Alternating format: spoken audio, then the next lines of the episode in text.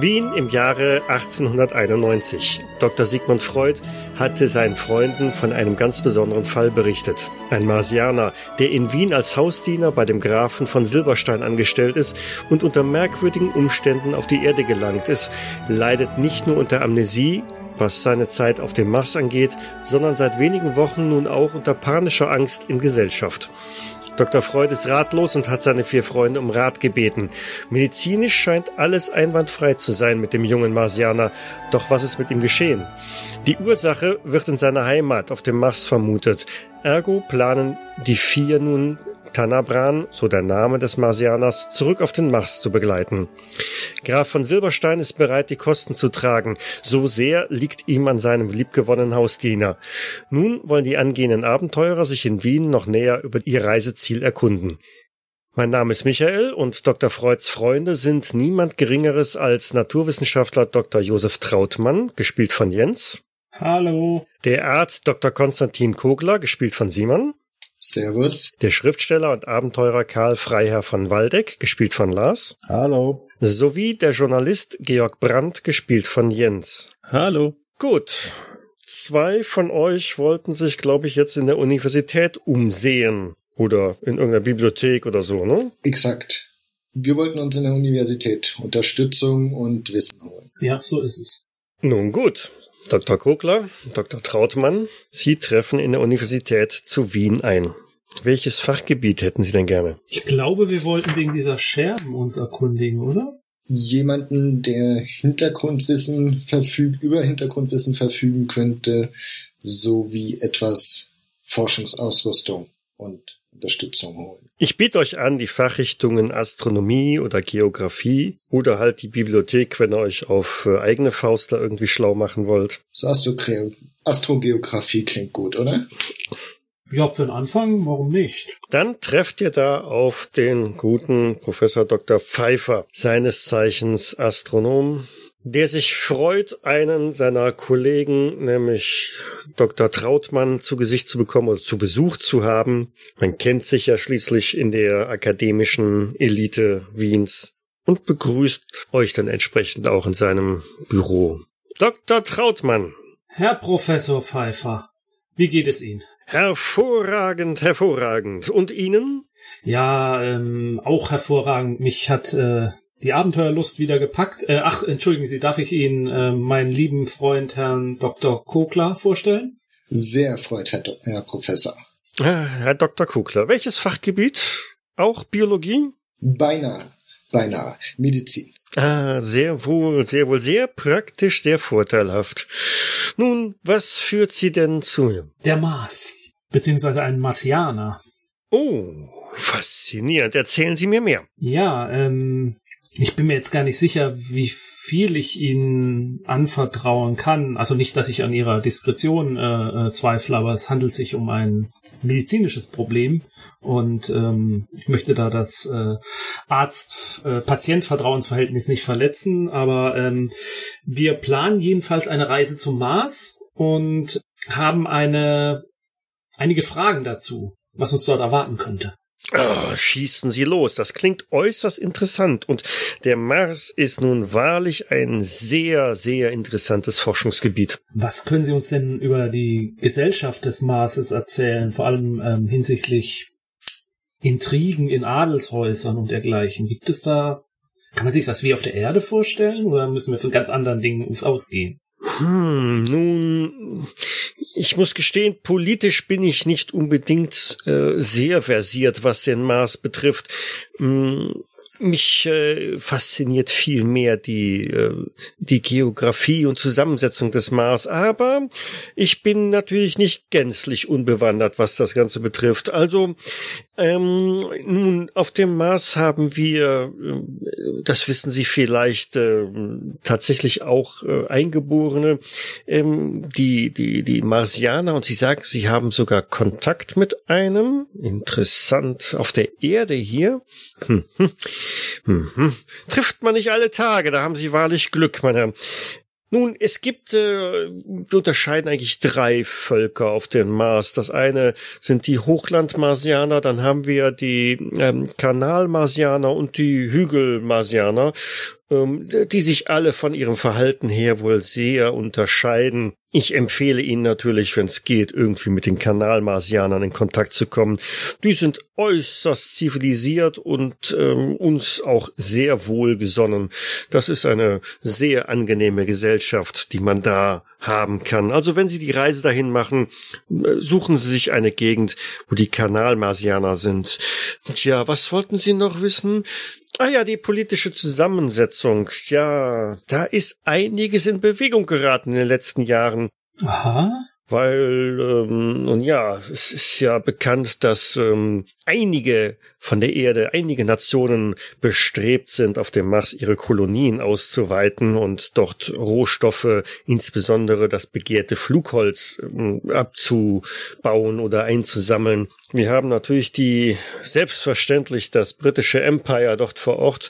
Das ist sehr stark vertreten auf ähm, dem Mars. Nun, das, der Kaiser, also der, das Deutsche Reich ähm, hat auch einige Kolonien dort unter dem Herrn Bismarck dort oben angelegt, aber ich glaube, das sind äh, eher so Alibi-Ecken, wenn ich das richtig verstanden habe, in irgendwelchen entlegenen Bereichen.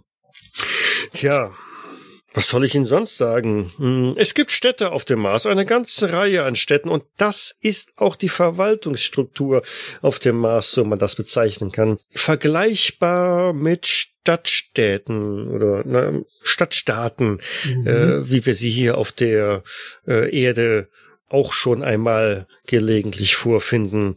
Das scheint ein durchgängiges Konzept zu sein bei den Marsianern.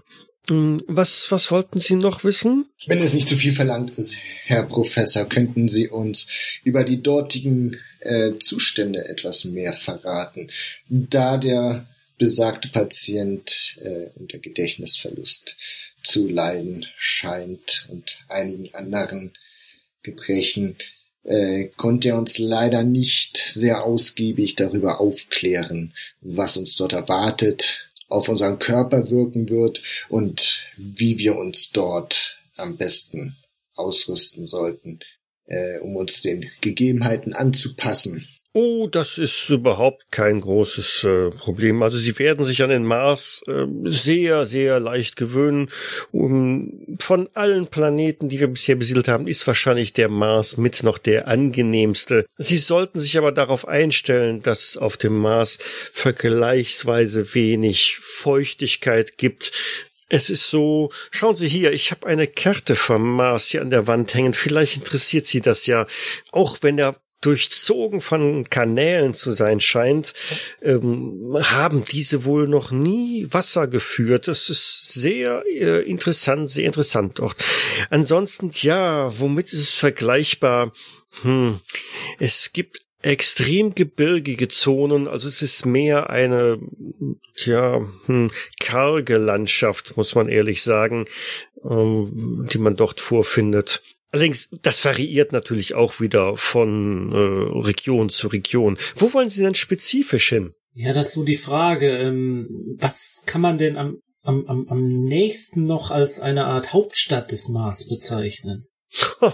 Eine Hauptstadt auf dem Mars, das ist, ähm, hm, also schauen Sie hier auf die Karte, das ist äh, sehr, sehr, sehr zersiedelt. Es gibt zahlreiche Städte auf dem Mars und ja. mh, ähm, die einzelnen äh, Stämme sind sich da auch nicht immer unbedingt wohlgesonnen gegenüber eingestellt. Tja, wo kommt denn ihr Marsianer her, wenn ich äh, das fragen ja, darf? Ja, das ist eben die, die Frage, die wir durch den Gedächtnisverlust nicht so beantworten könnten. Aber vielleicht ähm, hätten Sie vielleicht mal ein Stück Papier und, und ein, ein Stift für mich.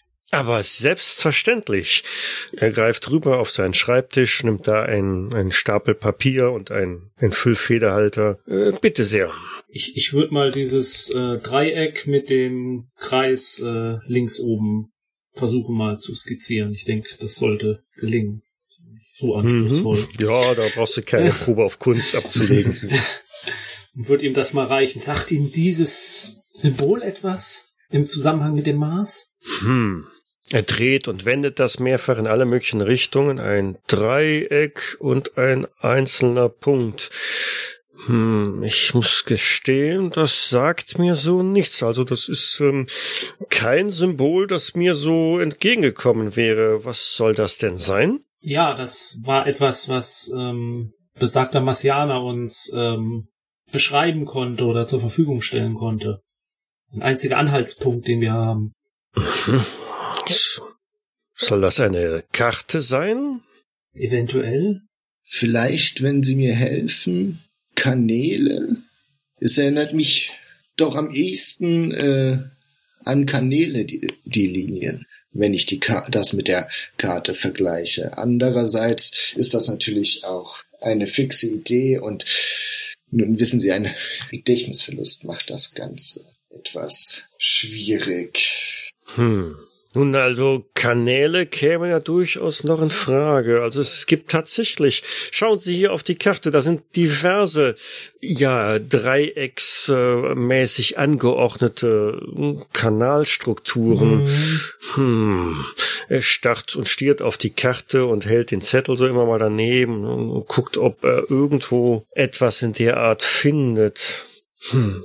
Schauen Sie doch mit, die Herren. Vielleicht äh, entdecken ja, ja. Sie irgendetwas, was dem ähnlich ist. Es ist natürlich schwierig, weil wir keinen keinen Maßstab haben, der nicht wissen, ob der Maßstab vergleichbar ist. Mhm. Ja, bei Hesperia, dieses Dreieck könnte. Ah, ich bin mir ganz unsicher. Hm. Ja, Sie haben recht. Nördlich von Hesperia. Hm. Also dieses Dreieck könnte das Dreieck aus Syrtis Minor, Karkaham und Gorklims sein. Ja. Das würde es vielleicht noch am ehesten treffen. Allerdings, wie gesagt, gewagt. Es gibt auch durchaus noch andere dieser drei Konstellationen, aber als doch eher gleichschenkliges Dreieck dünkt mir, sind sie da durchaus äh, ja auf dem richtigen Wege. Aber dieser Punkt. Tja. Hm. Dort ist nichts auf der Karte. Nein. Das sind die Schistomikberge. Ein, ein sehr ähm, puh, unwirtliche, eine sehr unwirtliche Gegend, sehr mhm. schwer zugänglich. Mhm, mhm. Ähm, leben dort diese, diese Hochland-Marsianer? Ähm, man soll sie da vereinzelt auch antreffen, das ist äh, wahr, ja. Aber das, was hier in diesem braunen Bereich gekennzeichnet ist, da werden sie vorrangig Kanal-Marsianer antreffen. Und ähm, diese Städte des Dreiecks, Jotis Minor und Goglings und Karan, äh, wäre das ein, eine davon ein guter Startpunkt für unsere Expedition? Das will ich wohl meinen. Da werden sie auf äh, britische Kolonien halt stoßen. Ich meine mich sogar zu erinnern, dass Sirtis Minor auch einen Raumhafen hat. Da würden sie also äh, sogar sehr gut anlanden können. Was meinen Sie denn, Herr Dr. Kugler? Nun, das Dreieck ist eben ausgesprochen unaussagekräftig. Aber wenn ich die Karte so betrachte, entsinnt mich doch dieses, das benannte Dreieck, wenn ich die Kanäle darum vergleiche, zu einem anderen Muster zu passen. Nicht das gemalte, sondern das auf den Scherben. Was für Scherben? Herr Dr. Kugler, Sie haben recht. Ja, jetzt wo Sie es sagen, sehe ich es auch. Das ausstehende Dreieck, ich deute so über die Karte, wie heißt das? Lacrimonia Aeolia, Sie sehen schon. Und hier das andere Ge äh, äh, Entschuldigen Sie, Herr Professor Pfeiffer, aber sehen Sie, ich habe mich ein wenig in, den, in der Karte verloren. Nein, wir, wir hatten nur das Vergnügen, einige Scherben marsianischer Kunst bewundern zu können. Und vermutlich haben sie auch gar nichts mit der Karte zu tun, äh, da die Muster dort auch ebenso von Dreiecken und unregelmäßigen Vierecken überzogen war. Äh, sie sehen, die, das könnte überall auf dieser Karte sein. Hast du die Scherben dabei oder eine Zeichnung davon? Äh, nein. Ähm, Professor Dr. Pfeiffer, können Sie uns denn diese Karte zur Verfügung stellen oder eine ähnliche Karte? Na, selbstverständlich. Äh, ich habe noch ein, ein, ein älteres Exemplar, aber das ist so gut wie dieses hier.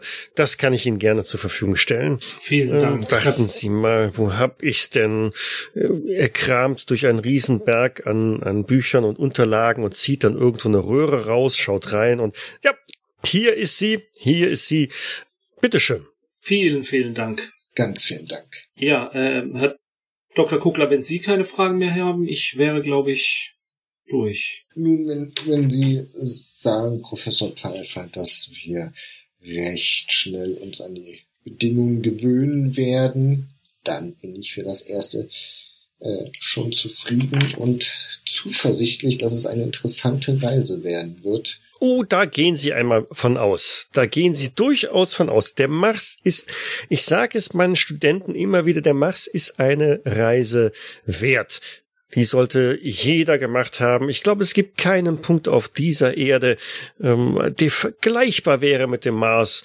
Ähm, eine herausragende Möglichkeit, seinen Geist und sein Wissen zu bilden. Sie werden große Freude dort haben. Und wenn ich Ihnen einen Tipp geben kann, ähm, ich weiß, dass mein Kollege im Museum, der Kollege Hoffmeister, immer empfänglich ist für Mitbringsel vom Mars. Er hat manchmal auch sehr, sehr spezifische Vorstellungen.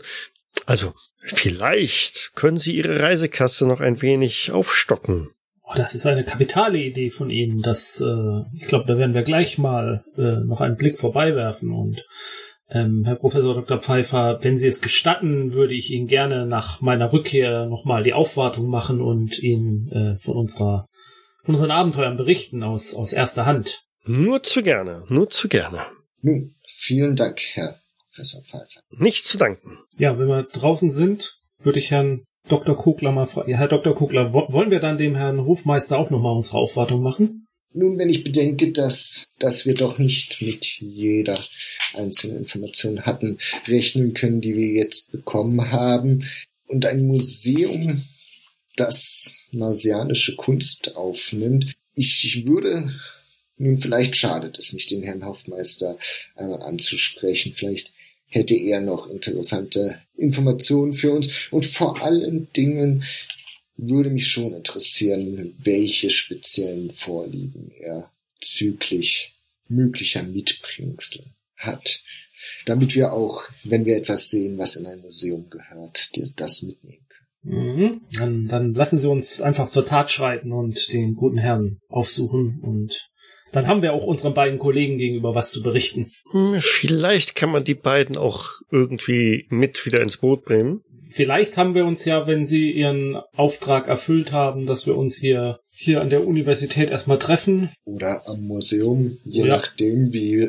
weit das ist. In einem Café oder so. Mhm. Klingt nach einem soliden Plan. Vielleicht so in einem ruhigen Eck eines Cafés, damit man mal die Karte vorsichtig aufrollen und die geografischen Umstände der Reise, soweit wir Vermutungen und mögliche Ansatzpunkte haben, zu erläutern können. Ah, schauen Sie, Brandt, da kommen unsere beiden Weggefährten. Ah, und mit einem Lächeln im Gesicht. Ah, werte Herren, ich sehe, Sie haben sich schon bequem gemacht. Ja, wir, wir warten schon eine Weile. Schön, dass Sie da sind. Und waren Sie erfolgreich? Nun, ich hoffe, dass äh, Ihre lange Wartezeit nicht bedeutet, dass Sie, dass wir erfolgreicher waren als Sie. Aber doch, wir haben zumindest einige nützliche Anhaltspunkte gefunden. Herr Trautmann, wenn Sie die Karte kurz. Dr. Trautmann, ja, selbstverständlich. Ähm, ich, äh, ich breite mal die Karte aus und ähm, wir, wir, wir, wir sind soweit, wir haben eine Arbeitshypothese, ähm, dass dieses Dreieck, das wir als Anhaltspunkt haben, ein, die Kanäle des Mars darstellt oder ein Ausschnitt des Kanals des Mars. Und der, Herr Dr. Kogler hat gleich auch noch die Scherben in Verbindung gebracht. Schauen Sie sich das mal hier an, hier um die Stadt äh, Sirius Minor an. Ja, lassen Sie mal sehen. Ah, Sie meinen, Sie meinen, diese Muster passen? Ja, also es ist kein Beweis, es ist kein, ähm, aber ha, vieles spricht dafür. Wenn man sich gerade diese Verlängerung ansieht in dieses äh, Hesperia-Gebiet hinein, ah, ich, ich, wir, wir erkennen da schon eine gewisse Ähnlichkeit. Sehr spannend. Ja, entschuldigen Sie, welches von diesen drei Kreisen ist jetzt der Mars? Ähm, äh, äh, alles ist der Mars. Also äh, verschiedenste ähm, ähm, Seiten des Mars sozusagen. Also Ah, Südhalbkugel, Nordhalbkugel und Die Herren Doktoren äh, tippten doch schon auf die richtige Stelle. Schauen Sie. Hier. ah, ah, ich verstehe, ich verstehe. Ich war, war verwirrt, weil ich kenne bisher von, von unserer guten alten Erde nur eine Karte. Aber machen Sie weiter. ja, diese diese Kartografen haben ja die verrücktesten Ideen, wie man ähm, Eine Kugel auf eine Fläche. genau genau kann. das so ist es so ist es ist nicht so einfach, wie man sich das als Laie manchmal vorstellt, glaube ich. Ja, ja. Aber das würde an dieser Stelle zu weit führen. Sie meinen, das Dreieck, was der Herr Tannerbran aufgezeichnet hat, wäre dann äh, Karkaham? Sehe ich das richtig? Karkaham, Sirius Minor, Minor und äh, Gor Gorklinsk. Ich kann das gar nicht so gut erkennen. Gor ich kann es nicht so gut erkennen. Gorklims. Und dieser ominöse Punkt ist mitten in den Bergen. Der wäre mitten in den Bergen zu finden, ja. In einem Gebiet, was ganz wenig nur erforscht ist. Hm. Aber was sich zu erforschen vielleicht lohnen würde und wo man neue Dinge entdecken könnte und sich mit neuen Erkenntnissen einen Namen schaffen könnte. Eine durchaus reizvolle Idee, wie ich finde. Durchaus. Vielleicht sollten wir Herrn Tannerbran diese Karte einmal zeigen. Vielleicht fällt ihm dazu auch noch etwas ein. Vielleicht kommt etwas zurück. Und wenn ich mich recht entsinne, wollte unser Freund Herr Dr. Freud ohnehin wenigstens ein, ein oder zwei Sitzungen mit ihm machen. Vielleicht wäre das geeignet für eine Rückführung. Und etwas humaner als eine Reise in einen Schrank. Dem äh, pflichte ich bei. Dem wird auch Herr Tanabran wohl beipflichten. Aber ähm, wie ist es Ihnen denn ergangen jetzt mit der Finanzierung? Ja, Herr von äh, Waldecks Redekünsten haben wir es zu verdanken, dass uns der Herr von Silberstein durchaus geneigt ist zu unterstützen. Hervorragend, hervorragend. Nur gegenüber der Presse war er doch etwas abgeneigt, möchte wohl doch nicht so in den Schlagzeilen stehen, wie ich es vorher vermutete. Äh, ja, ja, Entschuldigung. Ich war gerade so in diese Karte vertieft. Es ist, äh, bin am überlegen, wie ich das in meinen Roman einbauen könnte. Aber ja, der, der, wir haben das Geld sicher. Ja, der, der Alte scheint einen Narren an seinem Bediensteten gefressen zu haben. Ja, also dann scheint mir ja einer Expedition fast nichts mehr im Wege zu stehen. Ich will fast sagen, wir sollten die Gunst der Stunde nutzen und so bald wie möglich sogar aufbrechen. Hm, Sollten wir einen Seemann mitnehmen, wenn der Mars voller Kanäle ist? Nun, Herr Professor Dr. Pfeiffer hat uns verraten, dass die Kanäle angeblich wohl nicht keine Spuren darauf haben, dass jemals Wasser in diesen Kanälen geflossen sei. So denke ich, bräuchte es das nicht. Hm. Außerdem könnten wir nach dem Weg fragen. Wenn ich das richtig verstanden habe, leben in diesen Kanälen Marsianer. Und das sind die Zivilisierten. Ach, die leben in trockenen Kanälen. Die Kanal-Marsianer hat er sie genannt, der gute Professor. Nun ja, tun Sie Ihre Hausaufgaben. Und wenn, wenn, wenn Sie von Kanalmarsianern sprechen, dann gibt es auch andere. Gibt es dann auch Waldmarsianer? Nee, Wald wohl nicht, aber es gibt wohl Hochland-Marsianer und Und Hügelmarsianer. Ja, genau, Hügel-Marsianer. Hochlandmarsianer, Hügelmarsianer. Ich notiere das mal. Aber ist es nicht so, dass dieses Flugholz vom Mars kommt? Da muss es doch auch Flugholzwälder geben. Ja, aber also ich meine mich zu erinnern, aber legen Sie mich jetzt bitte nicht fest, dass man dieses Flugholz im Gebiet der Hochlandmarsianer findet. Okay.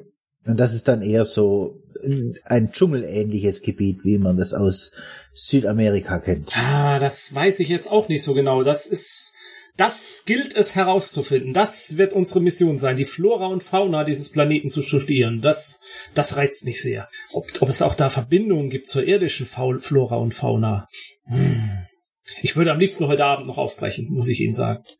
Ja, diesbezüglich verzeihen Sie meine Unwissenheit, aber wo legt man denn dort an? Ja, das äh, äh, wäre auch ein glücklicher Zufall oder oder eine Fügung des Schicksals, äh, weil diese Stadt äh, ähm, Syrtis Minor, ähm, da, da hätte wohl einen Raumhafen oder oder einen Landehafen, wo wir wo wir einen, einen ersten Anlaufpunkt hätten. Ah, sehr spannend. Herr von Waldeck, für das Plan solch einer Reise muss ich doch eventuell auf Ihr Fachwissen diesbezüglich zurückgreifen, wenn es um die Ausrüstung geht. Ja, selbstverständlich. Haben Sie konkrete Fragen? Ah, noch nicht. Ich muss mir das noch durch den Kopf gehen lassen. Ach, äh, werte Herren, ich habe etwas vollkommen vergessen in, in der ganzen Aufregung. Wir, wir hätten noch einen, einen weiteren Anlaufpunkt, und zwar ähm, im Museum hier. Einen Herrn Hofmeister, der, der, der ist immer interessiert an, an, an, an Artefakten vom Mars und, und mit dem sollten wir vielleicht vor der Reise auch noch sprechen. Da könnten wir uns noch den ein oder anderen ähm, ähm, Anregung suchen, was wir äh, dort einsammeln und mitbringen könnten. Und vielleicht hat er auch noch den ein oder anderen Expertentipp für uns als Sammler von marsianischen Artefakten. Ah, interessant. Vielleicht können wir da ableiten, was wir für Ausrüstung brauchen. Also ich denke, wir sollten unseren ähm, langsam, aber sicher unseren Kaffee austrinken und meiner Meinung nach sofort aufbrechen. Ins Museum. Ins Museum. Wir sollten den, den Herrn auch fragen, was, ob wir Nahrungsmittel mitnehmen müssen. Weil ich würde ungern auf meinen Kaffee am Nachmittag verzichten. Vielleicht sollten wir auch ein Stück Sachertorte einpacken. Vier. Nun denn, die Euphorie steckt an. Machen wir uns auf. Zum Museum. Ja. Macht bitte mal eine Wahrnehmungsprobe. Ah. Oh. Sechs Erfolge, drei Erfolge, vier Erfolge. Einer fehlt noch. Ich eile. Hm, vier Erfolge. Okay. Gut, ihr macht euch auf den Weg zum ja vergleichsweise jungen, frisch eröffneten Naturkundehistorischen Hofmuseum. Es ist ein zweistöckiges Gebäude, darüber ein, eine große Kuppel, äh, in die man von der Eingangsgalle aus hinaufschauen kann. Locker 40 Meter geht's da hinauf und überall an, im Museum sind natürlich Gemälde, Statuen, äh, diverse Stuckverzierungen schmücken das Gebäude aus. Der Boden ist mit weißem Marmor ausgestattet, also eine richtig edle und luxuriöse oder kostspielige Anlage, die er da betreten. Und ähm, bekannt ist dieses Museum unter anderem für seine sehr große und weit umfassende Sammlung an seltenen Muscheln. Da wird sicherlich der Dr. Trautmann äh, hier und da sein Auge drauf werfen, weil, äh, wie gesagt, neben Sch äh, Muscheln, Schnecken, Korallen und diverse Fossilien ist eigentlich da alles an prähistorischem Material versammelt. Es gibt eine große geologische Ausstellung mit äh, Edelsteinen, Mineralien und sogar Meteoriten hat man dort ausgestellt. Es gibt ausgestopfte Tiere, die überall von der Erde eingesammelt wurden und noch richtig lebendig wirken. Für diejenigen, die Wien noch nie verlassen haben, dürfte der ein oder andere, ja, die eine oder andere Raubkatze, die da quasi im Sprung auf euch ansetzt, natürlich ausgestopfter Natur sehr faszinierend wirken. Ich würde vor einem Jaguar in Pose gehen und sehen Sie, mit so einer Bestie hatte ich im Amazonas zu tun. Erschreckend. Gut, dass Sie überlebt haben. Wie haben Sie das nur geschafft? Ja, mit Tüchtigkeit und ein wenig Glück. Ja, und bei einer Tür prangt ein Schild, das steht zum Planetensaal. Ja, dann gehen wir doch da rein. Es führt eine Treppe hinauf, nach oben in die obere Etage. Und mm, im Gang hängen äh, schon diverse Kugeln, bunte Kugeln ähm, aufgereiht, die ähm, in unterschiedlicher Größe und Abständen voneinander hängen und im Grunde genommen das Planetenmodell darstellt und alle bekannten Planeten bis zum Neptun präsentieren. Sehr fein gearbeitet, teilweise mit Relief. Man kann also auch da Gebirge und Wüsten, äh, Dschungel und Gewässer erkennen. Ja, sogar die Marskanäle, die ihr auf der Karte schon gesehen habt, sind sehr deutlich da abgezeichnet worden. Daneben gibt es diverse Dioramen, in denen man Szenen der Marslandschaft oder auch von den anderen Planeten, Venus und Merkur, dargestellt hat. Es gibt sogar Wachsfiguren, die an den Tanabran erinnern. Dort sind nämlich äh, Marsianer in verschiedenen Posen nachgestellt worden. Unter anderem halt auch mit der Beschriftung, äh, dass es sich hierbei um Kanal-Marsianer, Hügel-Marsianer und Hochland-Marsianer handelt. Da kann man also ein bisschen ein Gefühl dafür kriegen, ähm, wie die einzelnen Bewohner dieses Planetens dann aussehen. Aber neben den Humanoiden sind auch diverse andere Lebewesen dargestellt, natürlich als als äh, Echsenmenschen, dann Gaschanten, Steppentiger, die euch alle ziemlich genau anblicken und wild und exotisch erscheinen. Während ihr fasziniert da drauf blickt, kommt also auch schon ein älterer Herr auf euch zugeschlendert schlendert und sagt, ähm, oh, die Herren interessieren sich offensichtlich für den Mars. In der Tat, in der Tat. Diese, diese Untiere, laufen die dort in freier Wildbahn rum? Ha, aber selbstverständlich. Das ist, äh, sind wahrlich äh, Situationen, denen Sie nicht immer unbedingt begegnen möchten. Sehen Sie hier, diesen Steppentiger. Ja, ich muss zugeben, er ist leider nicht original. Zu gerne hätte ich einen echten Steppentiger hier ausgestellt. Aber bisher ist es uns nur gelungen, ihn anhand von Skizzen und Erzählungen zu reproduzieren. Aber so in etwa muss er aussehen. Ah, die, ich, ich faszinierend. Also eine, eine, ebenfalls auf dem Mars eine, eine vierbeinige Struktur. Hm, sehr interessant. Äh, äh, Sie sind nicht zufällig Herr Hofmeister. Oh, äh, selbstverständlich. Äh, wie kommen Sie darauf? Ach, ja, natürlich. Mein, mein Schild hier, mein Namensschild. Äh, suchen Sie mich etwa? Ja, ja, in der Tat. Äh, Herr Professor Dr. Pfeiffer ähm, hat uns an Sie äh, weiterempfohlen. Ach, der Professor Dr. Pfeiffer war natürlich klar. Ja, natürlich. Ja, äh, ja. Womit ähm, hat er Sie denn zu mir geschickt? Ja, den, den, den Mars. Also, ähm, nein, äh, verstehen Sie mich bitte nicht falsch. Ähm, ähm, wir, wir planen eine Reise zum Mars und, und er äh, deutete an, dass Sie ähm, interessiert sind an Dingen, zum Beispiel an einem Steppentiger. Darf ich mich vorstellen, Karl Freiherr von Waldeck, Sie haben vielleicht schon eine, einen, den ein oder anderen meiner Romane gelesen, aber ich bin der Mann, der Ihnen ein Original eines Steppentigers verschaffen wird. Seine Augen glänzen direkt bei diesen Worten Steppentiger äh, mitbringen. Nun, Herr von äh, Waldeck, äh, das ähm, wäre großartig. Ich wäre durchaus sogar bereit, äh, eine äh, Summe von nun, wenn es wahrlich sich um einen echten Steppentiger vom Mars handelt, da wird sich die Museumskasse nicht lumpen lassen. Dann wären wir auf der Erde das erste Museum, das ein solches, ach, was sage ich denn, ähm, also, wenn Ihnen das gelingt, also, das wäre großartig. Großartig, phänomenal. Aber das haben schon viele vor Ihnen versucht. Also mein, mein Entschuldigung, ich habe mich auch nicht vorgestellt. Mein Name ist Dr. Trautmann. Ähm, äh, wie wäre es denn sogar, wenn wir Ihnen ein lebendes Exemplar bringen würden? An was haben Sie sonst gedacht, Trautmann? Naja, ähm, hier ist ja alles ausgestopft und tot, aber für ein Museum, aber vielleicht ein lebendes Exemplar für den Zoo. Ach, der Zoo. Ach, der Zoo. Wir brauchen etwas, was die Zeiten überdauert wissen ja gar nicht, ob, ob äh, dieser Steppentiger überhaupt hier auf unserem Planeten äh, heimisch äh, gehalten werden könnte und zudem nicht in unserem Museum. Also ähm, aber genau das rauszufinden, ob diese, ob die ob die Fauna des Mars auch auf dem, der Erde lebensfähig wäre, genau das rauszufinden, wäre doch auch eine ah, sehr interessante Idee.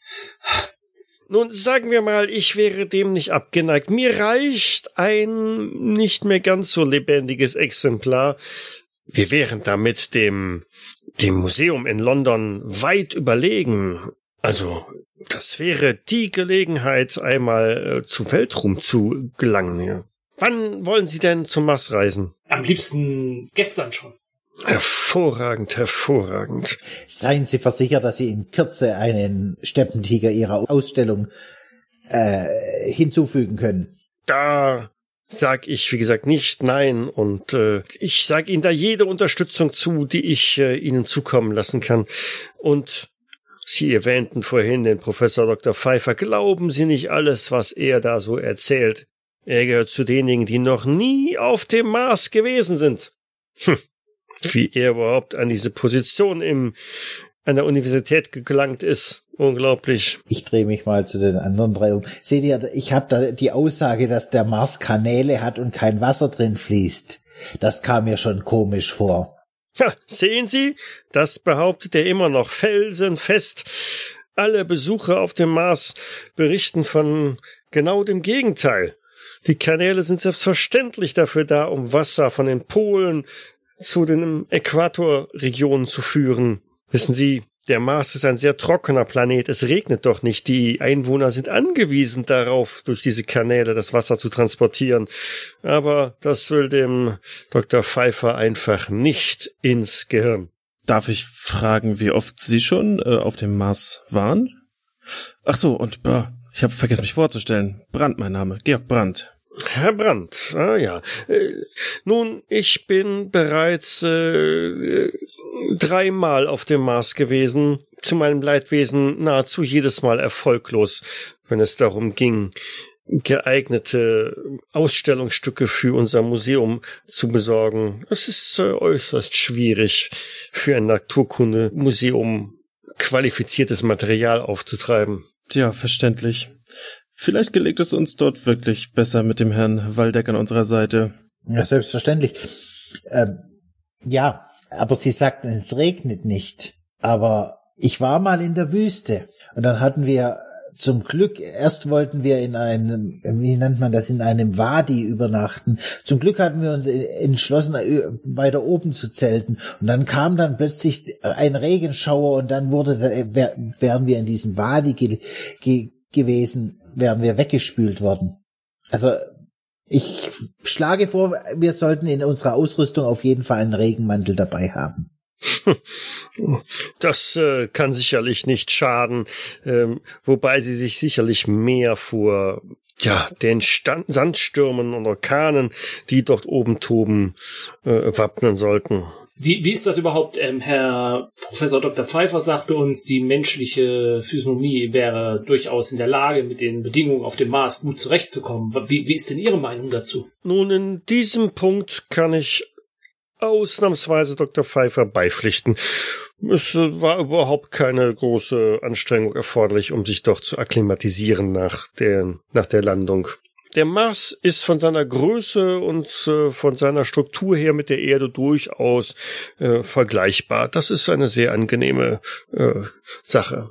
Das heißt, dann gibt's auch Kaffee auf dem Mars. Wenn Sie nicht gerade in dem britischen Kolonialbereich sind, äh, dann dürften Sie hier und da auch Kaffee, allerdings zu wahrscheinlich etwas erhöhten Preisen, weil es muss schließlich von der Erde importiert werden, äh, vorfinden. Meines Wissens ist es bislang noch nicht gelungen, entsprechende Plantagen äh, für Kaffee dort zu betreiben. Hm, dann notiere ich mir doch mal Kaffee für unsere Proviantliste. Kann ich Ihnen sonst noch irgendwie behilflich sein? Mir ist der Unterschied zwischen diesen ganzen Arten von Martianern nicht klar. Können Sie mir vielleicht da weiterhelfen?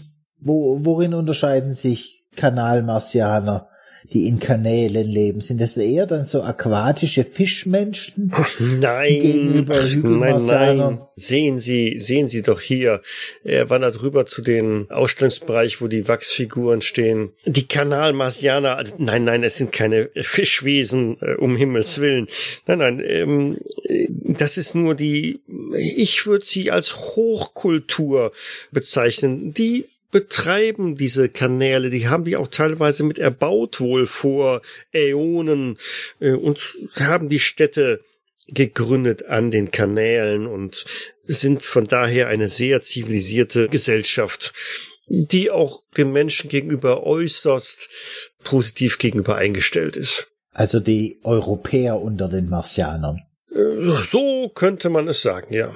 Und, und unterscheiden sie sich zum Beispiel in ihrer Hautfarbe? Nun, primär äh, kann man sie ein wenig an ihrer Körperstatur unterscheiden. Aha. Ähm, die, hm, was soll ich sagen, ähm, also die Kanalmarsianer äh, als kultiviertes Volk verstehen es auch, sich äh, vernünftig zu kleiden, sind hochgewachsen und sehr schlank.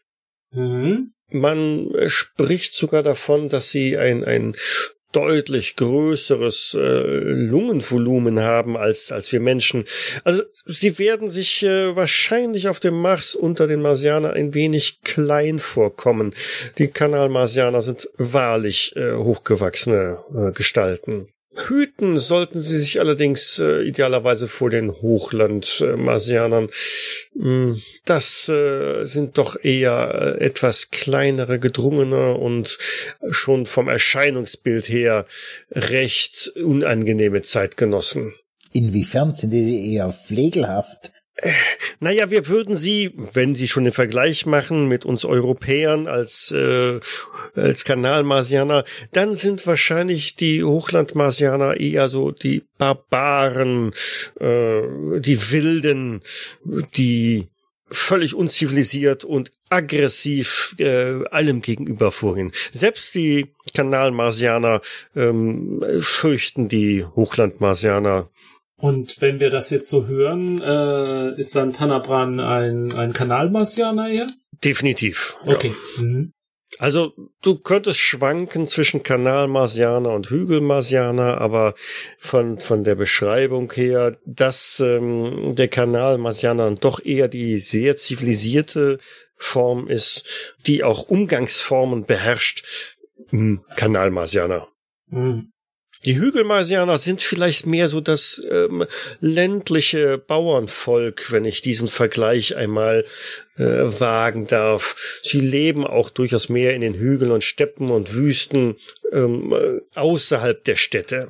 Sagen Sie, gibt's bei den Kanalmarsianern dann auch so Königreiche, wo auch ähm, Thronsfolger gekrönt werden? Königreiche. Nun, das wäre mir so noch nicht untergekommen, aber es gibt die Kanalprinzen.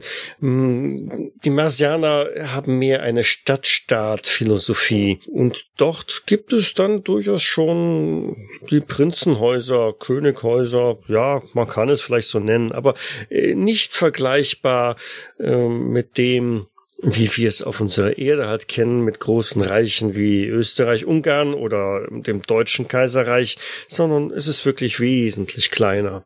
So eher wie in der Ilias oder Odyssee von Homer. Ja, das äh, würde es schon ganz gut treffen. Ja, da haben Sie recht. Diesbezüglich noch eine Frage, Herr Professor. Die Schistomikberge, waren Sie dort vielleicht schon mal oder können uns darüber noch ein paar Details verraten? Die Schistomikberge. Hm, nun nein, da muss ich passen, da bin ich bislang noch nicht gewesen. Das ist eine sehr unwirtliche Gegend. Man kann sie mit einem Luftschiff gegebenenfalls, wenn sie einen sehr pfiffigen äh, Kapitän finden, überfliegen. Aber das ist äh, doch wahrlich vergleichbar mit dem Besteigen von höheren Gebirgen auf der Erde, wenn ich das so beschreiben sollte. Mhm. Sie wollen in die Schistomikberge? Nun, man kann nie wissen, wo es einen hin verschlägt, wenn man auf eine Expedition geht. Da haben Sie allerdings recht. Allerdings sollten Sie sich gut vorbereiten und gut überlegen, wo Sie hinwollen. Durchaus. Ich sehe schon, der Roman. Ich, äh, es wird nicht nur ein Roman, es wird eine ganze Romanreihe werden. Vielleicht sollten Sie sich einen, einen, einen Helden ausdenken, dessen Abenteuer auf, des Ma auf dem Mars Sie dann immer in Fortsetzungen schildern. Der Held, der, der, der, der steht fest. Das ist der gleiche Held wie in allen anderen Büchern. Ach, ich dachte, Sie würden vielleicht mal neue Ufer damit beschreiten wollen. Nein. Sie sollten wirklich mal meine Bücher lesen und die Abenteuer von Julian McCoy, der äh, meiner Person äh, sehr gut nachempfunden ist. Mhm. Natürlich.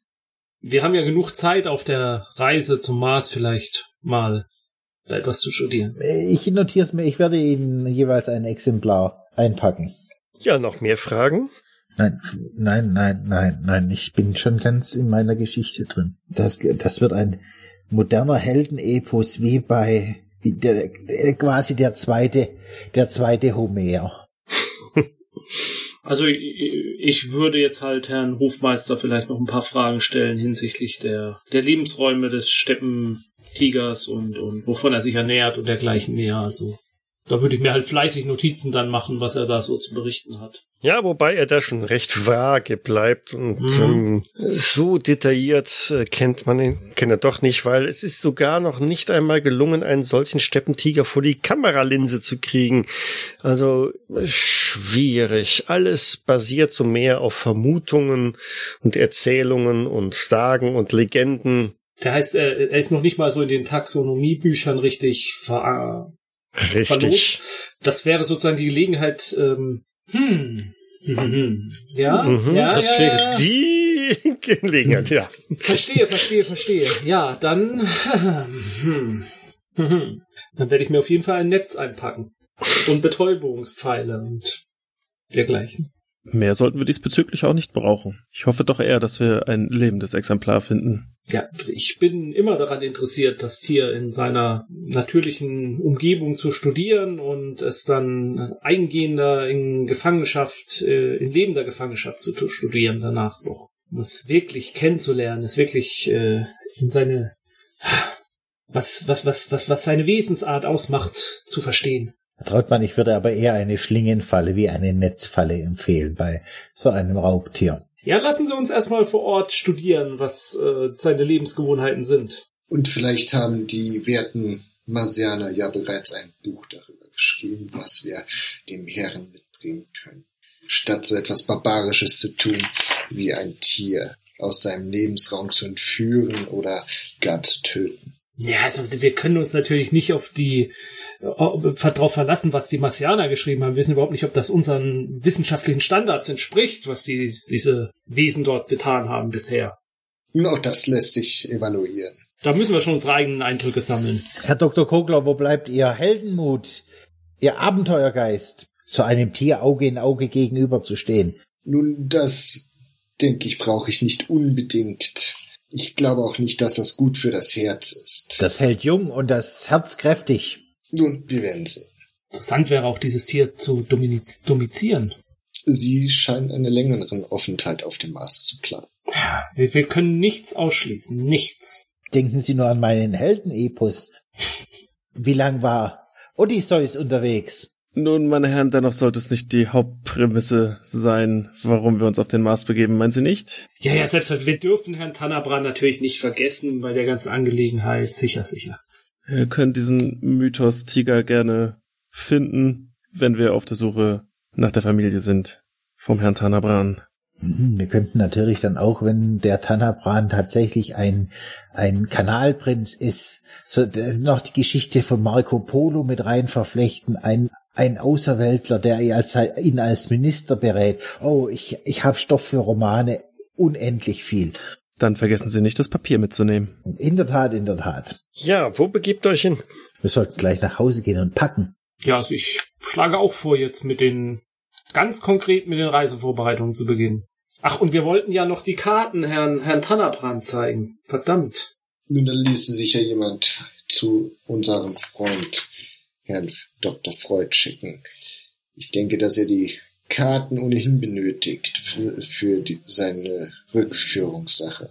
Ich denke, bis wir aufbrechen, bereit sind aufzubrechen, wird Herr Dr. Freud äh, sicherlich noch Interesse haben, sein Therapie, seine Therapie fortzusetzen. Also, nach Hause zum Packen oder Herrn Tannerbrand aufsuchen oder wohin? Äh, ich hätte tatsächlich einfach jemanden geschickt zu Herrn Dr. Freud. Ja, lassen Sie uns Herrn, Herrn Dr. Freud eine, ein, eine, einen Brief schreiben mit dem Hinweisen, was wir glauben, wie er weiterkommen könnte mit seinen Rückführungen und die Karte und dann lassen Sie uns unsere Reisevorbereitung treffen und dann können wir nochmal bei Herrn Dr. Freud nachfragen, wie, er, wie es ihm denn ergangen ist mit diesen Informationen. Das klingt sehr vernünftig, Herr Dr. Trautmann. So machen wir das. Ich bin schon kräftig am Notizen schreiben und einen Plot festlegen für meinen Roman. Verschwitzt das Packen dabei nicht, ne? Ja, Das erste Buch ist vor der, vom Abflug fertig. Keine Ahnung, warum er überhaupt auch mit muss. Wahrscheinlich hat er sein Abenteurergepäck sowieso immer griffbereit und fertig gepackt da stehen. das ist selbst, selbstverständlich. Nun denn, Herr von Waldeck, was nehme ich mit auf eine Abenteuerreise? Also äh, zuallererst brauchen Sie robuste Kleidung. Ah ja, robust. Mhm. Es geht nichts über robuste Kleidung. Und dann ganz wichtig ist natürlich auch eine Feldflasche und ich würde Ihnen empfehlen, wie vorher schon im Museum erläutert, einen Regenmantel. Könnte auch gegen Sandstürme helfen. Und wenn Sie die Nacht in Freien ruhig und angenehm schlafen wollen, nehmen Sie ein Moskitonetz mit. Ah, ein Moskitonetz. Ja, das, das klingt hilfreich. Ich notiere eifrig. Ja, und ich würde auch einen Kompass empfehlen, weil theoretisch könnte ich nach den Sternen navigieren, aber wenn wir uns auf dem Mars befinden, glaube ich nicht, dass die Sternbilder, dass ich mich mit den Sternbildern auskenne. Deswegen nehmen Sie einen Kompass mit. Recht vielen Dank. Das bringt mich weiter. Also, ihr wartet auf Antwort von Dr. Freud oder auch nicht. Wann soll denn die Abreise sein? Wie, wie oft fliegt denn was zum Mars? Nicht jeden Tag. Also, wenn ihr euch im Reisebüro erkundigt nach einem Flug zum Mars, der nächste wäre in circa zehn Tagen. Fände das anstrebenswert, den zu bekommen. Das klingt Durchaus. einer guten, einen guten Zeitraum, sich vorzubereiten. Und je eher, desto besser. Wollt ihr euch in der Zwischenzeit auch nochmal mit dem Herrn Tannabran selber treffen oder wollt ihr das komplett in der Hand von Dr. Freud belassen? Der übrigens noch einmal deutlich äh, klargemacht hat, dass er nicht gewillt ist auf eine Reise zum Mars. Er hat leider zu viele wichtige Termine und Fortschritte bei seinen Patienten, die er gerade halt äh, vorantreiben muss. Aber der Herr Tannerbrand folgt uns ja. Demnach könnten wir ihm ja quasi unsere Fragen auch auf dem Flug stellen. Also ich würde auch erst vor der Abreise noch einmal beim Herrn Freud vorbeischauen, einfach um von ihm seine einen Bericht abzuholen, ob es etwas Neues gibt, neue Erkenntnisse. Und wenn es wirklich was Dringendes Neues gibt, erwarte ich doch, dass er uns schreibt. Mhm. Ja, das sehe ich auch so. Und die Karte müssen wir natürlich abholen. Genau. Gut, also das Antwortschreiben von Dr. Freud ist eher ähm, ernüchternd. Ähm, es hat keinerlei ähm, Effekt irgendwie auf Herrn Tanabran gehabt, dass äh, er die Karte vorgezeigt hat. Von daher sendet er euch die Karte mit äh, herzlichem Dank zurück und wünscht euch ein, eine gute Reise und einen äh, erfolgreichen äh, Erkundigungen auf dem Mars. Der Herr Tanabran wartet auf euch am Tag der Reise vor dem Haus ähm, von vom Grafen von Silberstein. Sitzt also da quasi schon auf gepackten Koffern, sehr nervös und harrt der Dinge, die da passieren. Ihr sammelt ihn mit der Kutsche ein. Habt ihr irgendwelche exotischen Sachen, die ihr mitnehmen wollt? Ich habe ich hab mich noch ein bisschen mit Waffen ausgestattet. Ich habe meine Schrotflinte dabei, wenn wir ja schließlich einen Steppentiger jagen. Also ich, ich habe meinen treuen äh, Hund, den Terrier Darwin, mit und äh, sonst habe ich also so die übliche Abenteuerausrüstung. Mit, ah ja, Blasrohr noch. Das hatten wir, glaube ich, auch mal irgendwann Ja, das- festgelegt. Das, das habe ich auch dabei, aus dem Amazonas. Ach, Sie haben auch ein Blasrohr. Das ist ja, interessant. Ja, in dem Moment, in dem Moment, wo du es vorgezeigt hast und gesagt hast, hier, schauen Sie mal mein, mein Blasrohr, holt er dann aus, äh, rennt er noch mal rein und holt dann so ein anderthalb Meter langes, naja, so lang nicht, aber äh, ein, ein deutlich längeres, äh, elegant verziertes Blasrohr raus, das wahrscheinlich bei ihm in der Abenteurerkammer immer an der Wand gehangen hat als Erinnerungsstück. Ja. Also me- meins macht einen sehr viel äh, gebrauchteren Eindruck. Mhm. Und seins ist mehr so vom Typ Souvenir.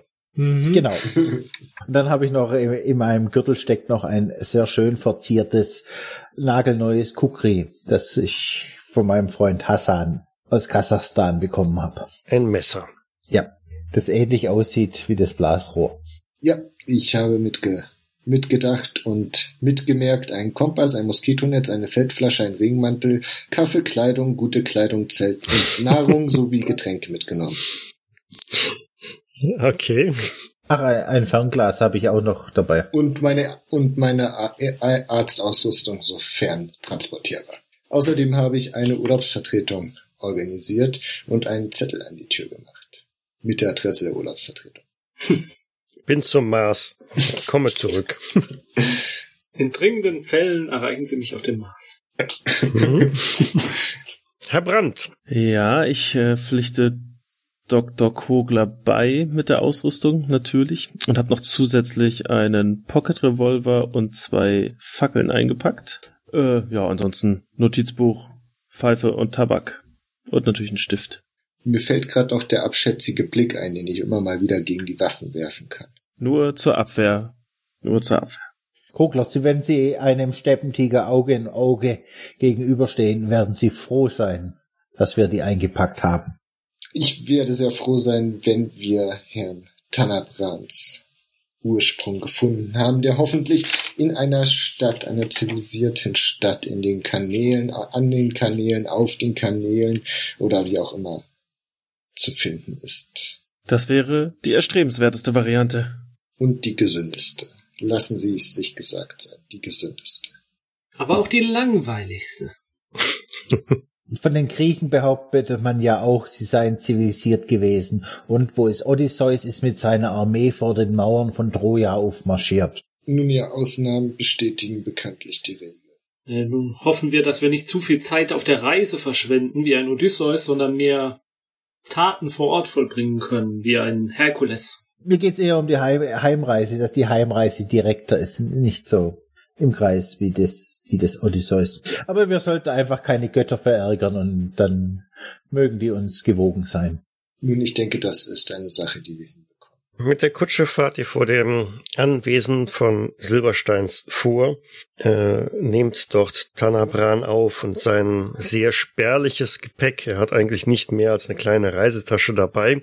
Ähm, es gibt rührende Abschiedsszenen vor dem Haus, weil halt quasi die gesamte Familie halt da steht und von Silbersteins da steht und sich von ihrem wahrlich liebgewonnenen Hausdiener verabschiedet.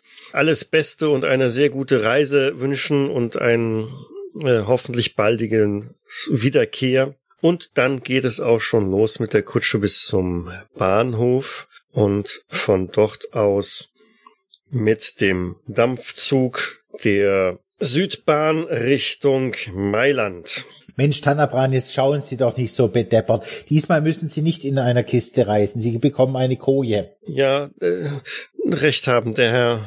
Aber ungewiss. Ziel ungewiss. Und wenn alles gut läuft, bekommen Sie zusätzlich noch Ihre Erinnerung wieder. Und vielleicht einen ganzen Hofstaat. Vielleicht haben Sie ja schon am Ende der Reise elf Ehefrauen. So ein Harem, sozusagen. Jetzt erschrecken Sie doch den jungen Mann nicht. Äh, Herr Tanabran, möchten Sie vielleicht mal einen Schnaps trinken, um die Gemüter zu beruhigen? Vertragen Sie Schnaps, Tanabran? Gibt es auf dem Mars Alkohol? Ich nicht, ich nicht, nicht, nicht wissen. Hm. Selbstverständlich vertragen Sie einen Schnaps. Hier, nehmen Sie mal einen Schluck. Vorsichtig. Er, er nippt ganz vorsichtig daran und ja, es ist nicht ersichtlich, ob sie ihm jetzt wirklich mundet oder nicht. Er gibt sich auf alle größte Mühe, dankbar zu wirken und reicht dann entsprechend die Flasche auch wieder zurück. Ah, sehen Sie, das hat Ihnen gut getan, nicht wahr? Ja. Die Reise geht erstmal bis nach Triest. Dort müsste er in einem äh, Hotel umsteigen. Und als er wieder in, in das Abteil einsteigt, äh, bemerkte, dass oben auf der Kofferablage, wo eigentlich das gesamte Gepäck hin soll, schon eine ganze Menge an Gepäck zu liegen scheint. Sehr ungewöhnlich, denn dieses Abteil ist doch eigentlich für euch reserviert. Dann halte ich mal nach dem Schaffner Ausschau, was das zu bedeuten hat. Das ist eine Frechheit. Es scheint, wir reisen nicht alleine. Fremdes Gepäck in unserem Abteil, das geht gar nicht. Ja, ich, ich schaue ja schon nach dem Schaffner. Hallo, Herr, äh, kommen Sie mal her. Äh, jawohl, Herr. Was? Äh Dieses Abteil ist äh, für meine Mitreisende und mich reserviert und jetzt finden wir hier Gepäck schon in den Ablagen vor. Was, was hat es denn damit auf sich? Oh, das. Dabei kann es sich nur um einen Fehler handeln. Äh, einen Augenblick, ich sehe mir das mal an. Hm, tatsächlich, dieses Abteil ist für Sie exklusiv reserviert und hm, das Gepäck dort oben ist nicht Ihres. Nicht, dass wir wüssten. Möchten Sie, dass wir reinschauen? Hm, nun, oh, dann äh, er steigt selber kurz da rein und zupft mal an der Decke, die da oben liegt und Äh, Die hängt irgendwie fest. Äh, würden Sie gerade mal hier mitziehen? Das ist irgendwie. Ja. Aber selbstverständlich und ich steige hoch und ziehe an der Decke. Hm, und dahinter kommt eine Person zum Vorschein, die sich dort irgendwie als Gepäckstück getarnt hat. Ja, hallo, wer sind Sie denn? Na, gibt's denn sowas? Sind Sie, sagen Sie bloß, eine Schwarzfahrerin hier an Bord? Wer, kommen Sie gefälligst hier sofort hier runter. Und von diesem Gepäckabteil kriecht halt eine Person runter, schlank, hochgewachsen, einer Kapuze über den Kopf geschlagen und äh, spricht sehr leise in einem extrem gebrochenen Deutsch. Nix schwarz gefahren. Ich, ich karte. Für die Gepäckablage? Für, für Zug. Das ist unser Abteil. Ich, sie, sie zupft irgendwo aus äh, ihren Kleidungsstücken die Fahrkarte raus, reicht sie dem Schaffner. Der schaut sie an und sagt, "Hm, tatsächlich. Die Fahrkarte ist gültig bis Mailand. Hm. Ich ziehe mein Messer und sage, vielleicht ist es ein britischer Spion. Ah, Herr von Waldeck, jetzt, jetzt, jetzt lassen Sie doch die gute Dame in Ruhe. Ähm, ähm, das ist sicherlich alles nur ein Missverständnis. Vielleicht andere Kulturen, da, da, da schläft man vielleicht eher in Hängematten oder so und die Dame kam deswegen vielleicht mit in Verwirrung wegen dieser Gepäcknetze. Wenn es kein Spion ist, dann vielleicht ein Attentäter, der dem Al- den, unserem armen Begleiter an, ans Leder will, nachdem das Abschieben nicht geklappt hat. Bleiben Sie ruhig, Herr von Waldeck. Lassen Sie sich die Dame doch erstmal erklären. Ich, äh, ich kann, äh, ich, ich kann, kann helfen. Bitte, äh, mich, mich mitnehmen. Wie, wie ist denn Ihr Name? Also ich bin Dr. Trautmann. Wie ist dein Name? Dein Name, ich, Trautmann, du?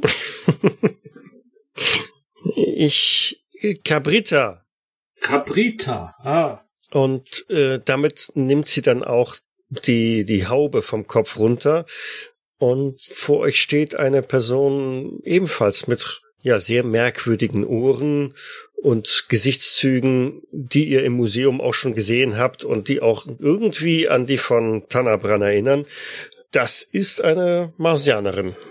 Potzblitz. Hier wimmelt's ja nur noch nur von Marsianern. Womöglich haben wir es mit einer Invasion zu tun. Nun, die Herren, sagt der Schaffner, ähm, also die werte Dame hat einen gültigen Fahrschein, äh, hat in diesem Abteil aber nichts äh, verloren. Soll ich sie für sie entfernen? Was machen Sie überhaupt noch hier? Entfernen Sie sich mal. Lassen Sie uns da das hier mal klären. Äh, sehr wohl, der Herr, sagt er und macht sich rückwärts aus dem Abteil raus. Dr. Trautmann, das war schon etwas harsch. Ja, tut mir leid, aber ich, ich, ich, ich möchte ich möchte jetzt mehr erfahren über über über Caprita. Da, da, da, da, da tun sich doch Zusammenhänge auf. Da, da Genau. Ke kennen Sie beiden sich, Herr Tamaran, Herr Caprit, Frau Caprita, kennen Sie sich? Ich, ähm, ich nicht sicher. Und worüber sind Sie sich unsicher? Was glauben Sie, bei was Sie uns denn helfen könnten? Sie, sie zum, zum Mars wollen. Und wir haben eine Passage. Ich Mars kennen. Ja, natürlich kennen Sie den Mars. Ich, ich kann helfen. Sie wollen uns auf den Mars führen, wenn ich das richtig verstehe. Oder Äh, Ja, ja, führen, führen. Bestimmt in einen Hinterhalt. Meine Dame, bevor Sie uns erzählen, wie Sie uns führen wollen, erzählen Sie uns erstmal, wie Sie darauf kamen, dass wir genau heute, an diesem Tag, in diesem Abteil, in diesem Zug sind. Hervorragende Frage. Ich, äh, ich gefolgt, ich gehört und gesehen. Wem sind Sie gefolgt?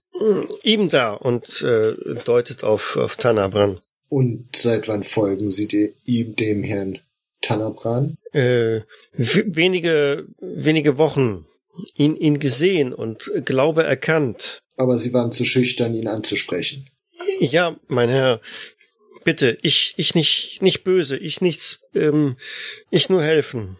Bitte, helfen lassen. Haben Sie ja in ihm einen Kanalprinzen erkannt? Ich, ähm, nicht wissen. Ja, aber irgendjemanden haben Sie doch in ihm erkannt. Oder glauben, erkannt zu haben. Ich, ich vermuten, ich nicht sicher. Ich glaube schon gesehen. Ja, dann raus mit Ihrer Hypothese. Früher auf, auf Mars gesehen. Ja, aber für wen halten Sie ihn? Dass es es wert wäre, ihm zu folgen.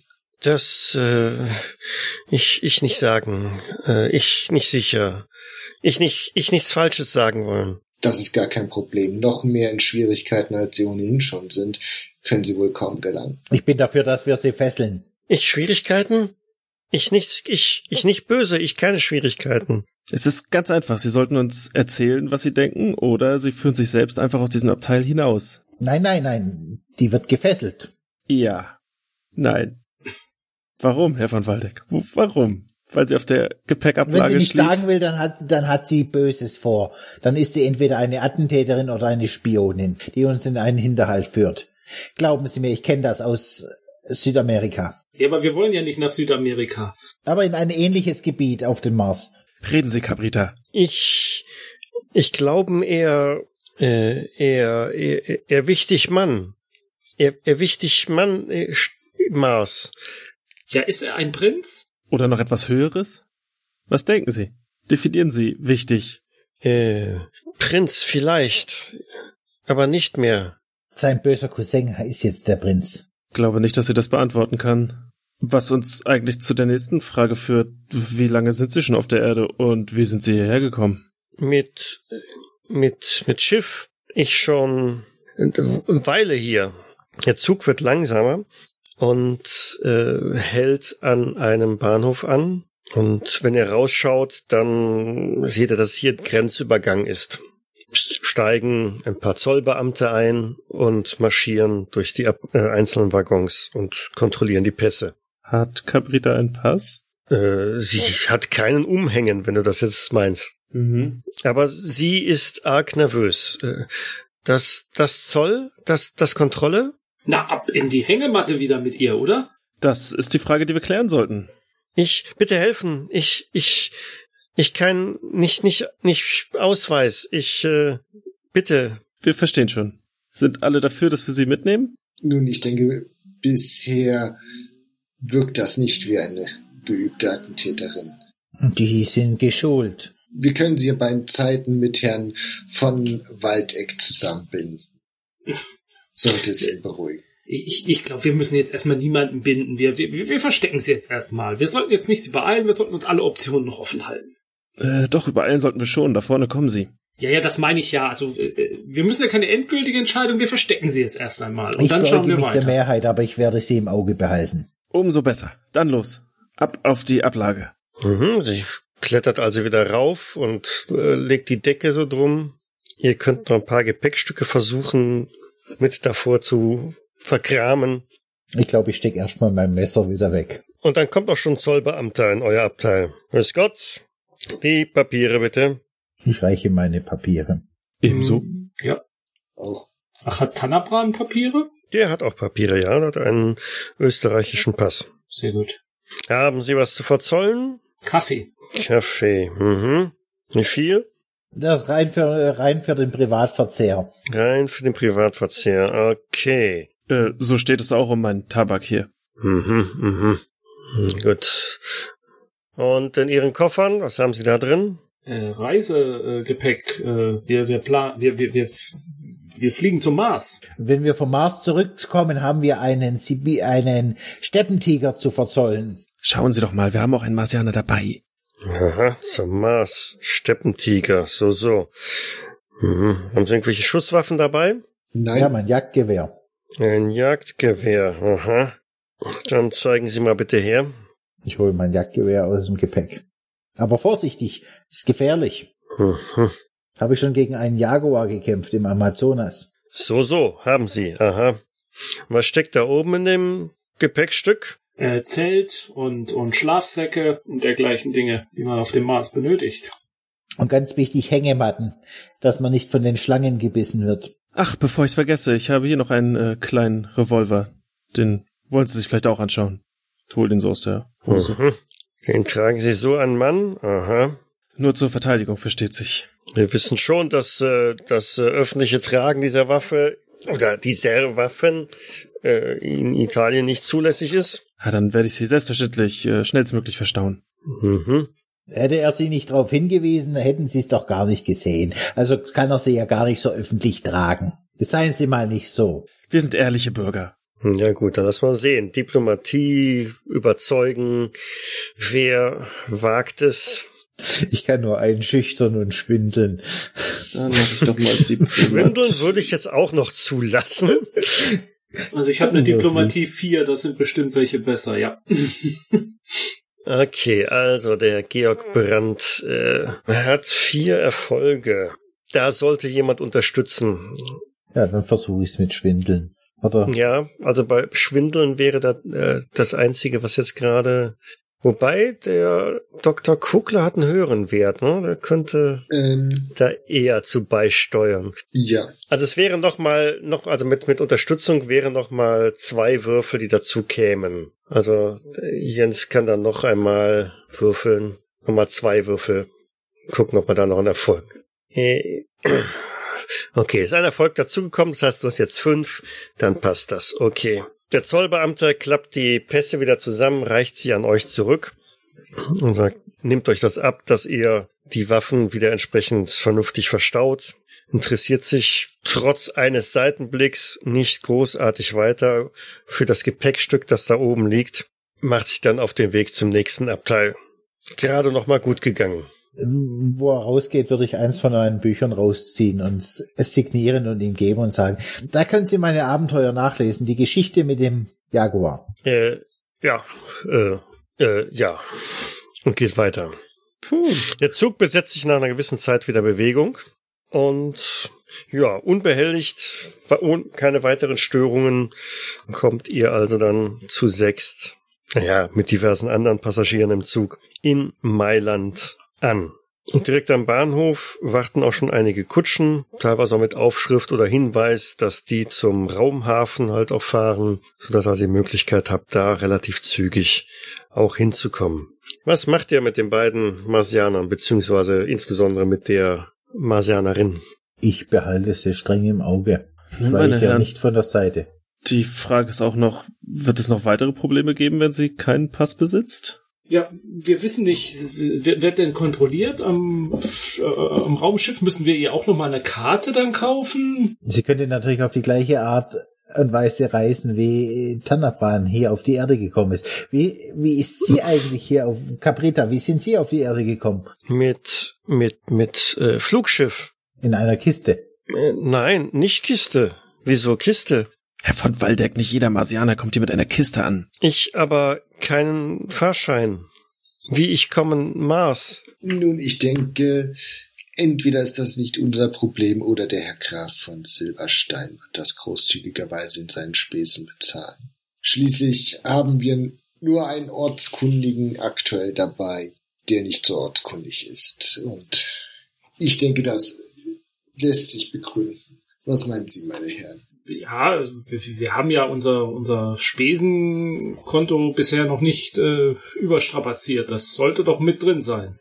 Und entgegen von Herrn von Waldeck habe ich auch nicht das Gefühl, dass uns von Frau Capritas eine große Gefahr droht. Dennoch müssten wir hoffen, dass eine Fahrkarte ausreicht und keine Pässe mehr kontrolliert werden, richtig? Ja, was soll denn sie mehr legitimieren, zum Mars zu reisen, als ihre Ohren und diese, dieser Körperbau? Ich meine, Wohl wahr. ich denke, damit kommen wir durch.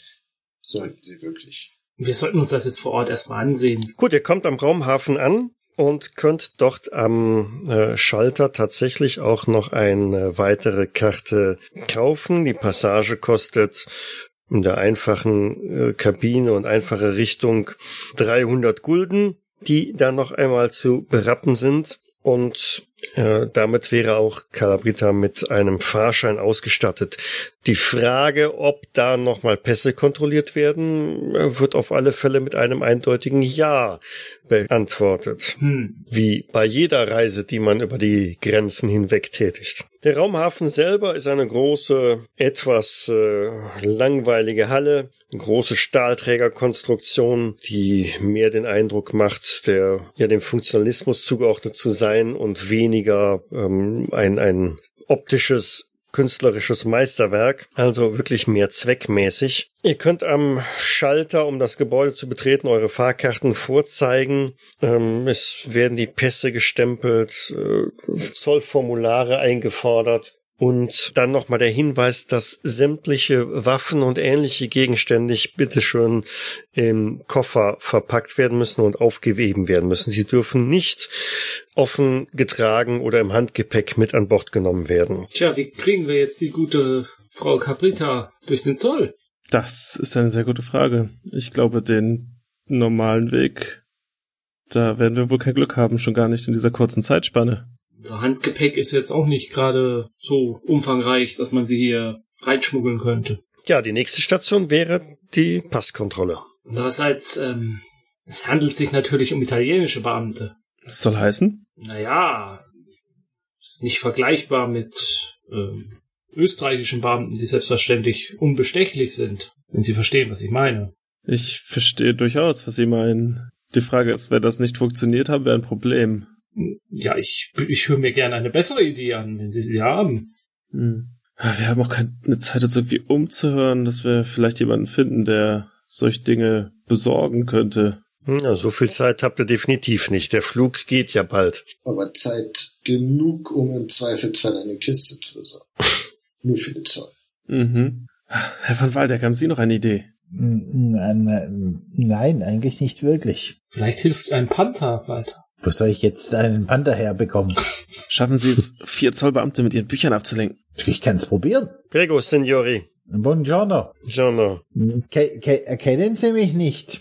Ohne Ihren Ausweis erkenne ich Sie nicht. Reichen Sie mal den Ausweis rüber, bitte. Ich, ich gebe ihm eins von meinen Büchern in die Hand. Ich bin der Autor. Hm.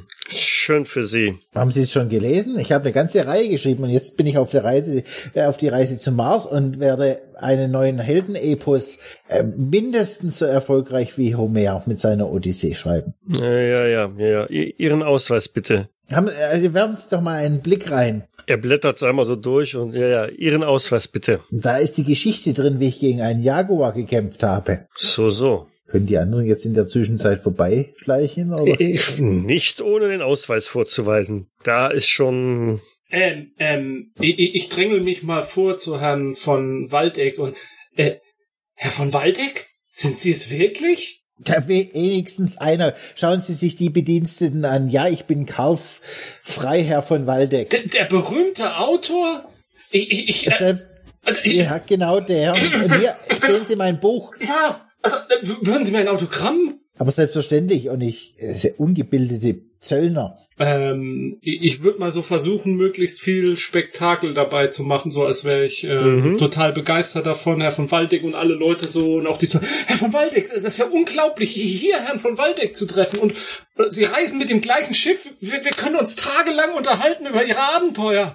Ja, aber, aber diese, diese Kretars, die wollen erst meinen Ausweis und ich würde jetzt mal anfangen, mein, mein Gepäck auszuleeren und in, äh, drum zu wühlen, ob ich mein Ausweis. Aber das ist doch Herr von, das ist doch Herr von Waldeck. Mos da brauchen Sie doch keinen Ausweis. Ja, irgendwo muss der Ausweis sein. Was machen die anderen derweil? Ich würde voll drauf einsteigen. Äh, und ebenfalls von Waldeck, habe ich das richtig gehört? Ja, Sie haben richtig gehört, das ist der Herr von Waldeck. Oh, diese Ikone. Die Fahrt wird weit besser als gedacht. Sagen Sie es denen, denen. Und ich deute auf die Zöllner. Die wollen meinen Ausweis. Bisher hat mein Gesicht gereicht als Ausweis und jetzt sowas. Meine Herren, Sie werden ja wohl wissen, wer das ist. Signori, ähm, äh, er, er ist schon ein bisschen perplex jetzt auf einmal und ähm, schaut vom einen zum anderen. Herr, Herr Brandt, da, darüber müssen Sie einen Artikel schreiben, dass die, dass die Menschen in Italien, die, diese Beamten, den, den berühmten äh, Schriftsteller und Abenteurer Herrn von Waldeck nicht erkennen und ihn, ihn hier belästigen. Ich sehe die Schlagzeile, meine Herren. Könnten Sie mir bitte Ihren Namen nennen? Die brauche ich für den Artikel. Ja, jetzt wundert's mich gar nicht mehr, dass Rom untergegangen ist bei solchen Bediensteten. Okay. Ich würde den Auflauf mal nutzen, wenn dann die Zollbeamten hoffentlich alle mit Herrn von Waldeck beschäftigt sind, Caprita da zu bedeuten, dass sie sich vorbeischleicht. ja, okay. Du drängelst dich mit ihr so vorbei, ne, sie so quasi hinter deinem Rücken, während du so diesem Tumult da äh, noch ein bisschen bei oder noch weiter anfeuerst. Tanabran mischt sich dann auch noch irgendwie mit ein und äh, murmelt da irgendwelche oder stammelt da irgendwelche halb italienisch, halb österreichische Floskeln.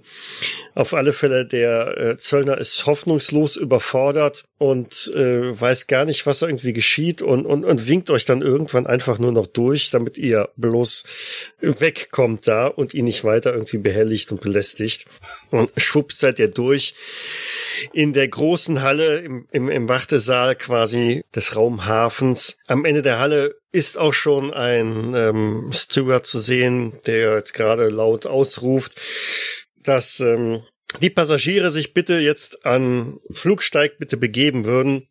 Das heißt, ihr habt gar nicht die großartige Möglichkeit, in dieser ultra bequemen und luxuriös ausgestatteten Wartelounge Platz zu nehmen, sondern äh, geht direkt durch zum anderen Ende, steigt da in einen dampfbetriebenen Paternoster, der euch nach oben befördert, ganz weit nach oben marschiert einem stählernen Steg nach draußen, der quasi ins Nichts zu führen scheint. Man sieht eine großartige Aussicht, aber aus enormer Höhe. Und erst dann auf einmal nehmt ihr wahr, dass am Ende dieses Steges eines dieser berühmt-berüchtigten Ätherschiffe angedockt ist und ihr euch dort hinauf begeben könnt. Fasziniert von dem Aufbau. Es hat nur ansatzweise einen, einen, einen, einen Eindruck oder gehalten einen Eindruck von einem klassischen Schiff, wie ihr es gewohnt seid, mit dem man auf dem Meer oder auf Flüssen fahren kann. In groben kann man die Form noch irgendwie erkennen, aber es ist was gänzlich anderes und es schwebt einfach so in der Luft. Das muss der Effekt dieses berühmt-berüchtigten Flugholzes sein, aus dem diese Schiffe gebaut sind. Holz, das einfach so von sich alleine zu schweben scheint. Und damit werdet ihr an Bord des Ätherschiffes gewunken. Man kontrolliert noch einmal euren Fahrschein. Aber das Ganze läuft jetzt schon wesentlich freundlicher und exklusiver und exquisiter äh, ab. Ihr werdet zu euren Kabinen geleitet und die Reise zum Mars treten wir dann im Detail in zwei Wochen wieder an. Insofern bedanke ich mich fürs Mitspielen ja, vielen Dank fürs Leiten. Danke auch. Danke an alle. Vielen Dank an alle. Genau. Bis in zwei Wochen. Bis dann. Tschüss. Ciao. Ciao. Tschüss. Space 1889 ist ein Pen-and-Paper-Rollenspiel, wurde entwickelt von Frank Chadwick und erscheint in Deutschland im Uhrwerk Verlag. Ich danke dem Uhrwerk Verlag für die freundliche Genehmigung. Die Musik im Eingang und Abspann dieser Folge ist von Ralf Kurziefer aus dem Album Space 1889 Music of the Ether. Weitere Informationen findet ihr auf jägers.net, dort besteht auch die Möglichkeit der Kommentierung und des Feedbacks. Wir freuen uns aber auch über Bewertungen bei iTunes und anderen einschlägigen Portalen und besonders auch über eine kleine finanzielle Unterstützung auf Patreon. Vielen Dank fürs Zuhören, bis zum nächsten Mal.